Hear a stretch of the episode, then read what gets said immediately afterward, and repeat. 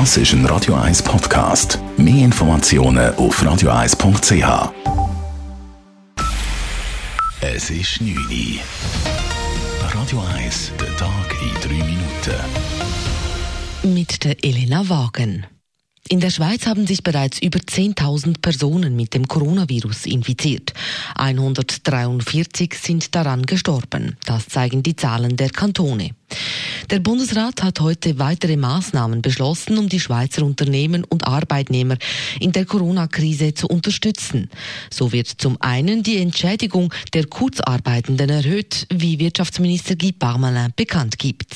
Arbeitgeberähnliche Angestellte erhalten 3.320 Franken. Kurzarbeitsentschädigung zu 100 Prozent und nicht zu 80 Prozent.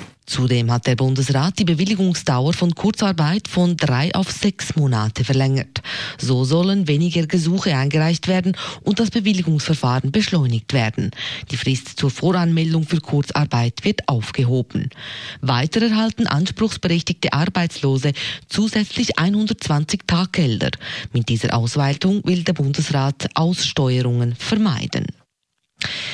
Weiter gibt Finanzminister Uli Maurer heute bekannt, dass die Finanzhilfe für Unternehmen, die wegen der Corona-Krise in Liquiditätsprobleme geraten, ab morgen zur Verfügung steht. Kredite bis zu einer halben Million Franken werden nun unbürokratisch innerhalb kurzer Frist ausbezahlt und zu 100 Prozent vom Bund abgesichert, sagt Bundesrat Uli Maurer. Außerdem der Zinssatz auf diesen Darlehen bis 500.000 Franken ist null und es gibt keine Gebühren.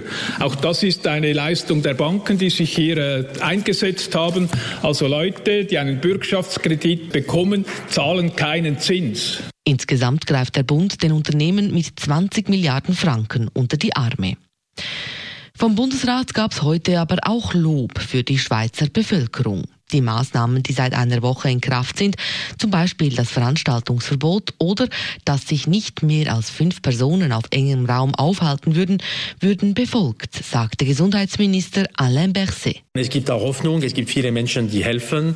Die Solidarität ist spürbar überall im, im Land und das gibt uns Mut auch für die nächsten Tage, Wochen und Monate. Und wir müssen uns schon vorbereiten, wir leben langsamer, es wird noch äh, dauern. Kanton Zürich haben sich bis heute Morgen gut 1300 Personen mit dem Coronavirus angesteckt. Die große Welle von Corona-Infizierten stehe jedoch noch bevor und wird in rund zehn Tagen erwartet. Dies sagte heute die Zürcher Gesundheitsdirektorin Nathalie Rickli vor den Medien. Der Kanton Zürich hat deshalb aufgerüstet und eine Schutzmaskenproduktionsmaschine gekauft. Damit können pro Tag rund 32.000 sogenannte FFP2-Masken hergestellt werden. Von den normalen Hygienemasken haben wir sehr viel, das haben wir von Anfang an gesagt, aber tatsächlich sind diese FFP2-Masken äh, nicht in einer sehr großen Zahl vorhanden in der ganzen Schweiz. Und als der Bund konkret Guy Parmalin auf mich zugekommen ist mit der Frage, ob wir auch eine Maschine beschaffen möchten, da habe ich sofort zugesagt.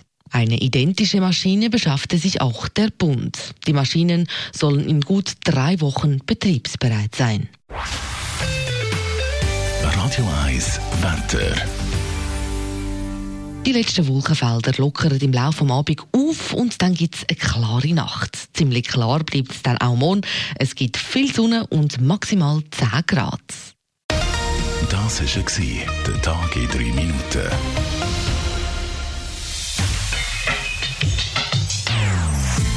Non-Stop Music auf Radio 1. Die besten Songs von allen Zeiten. Non-Stop. Radio 1.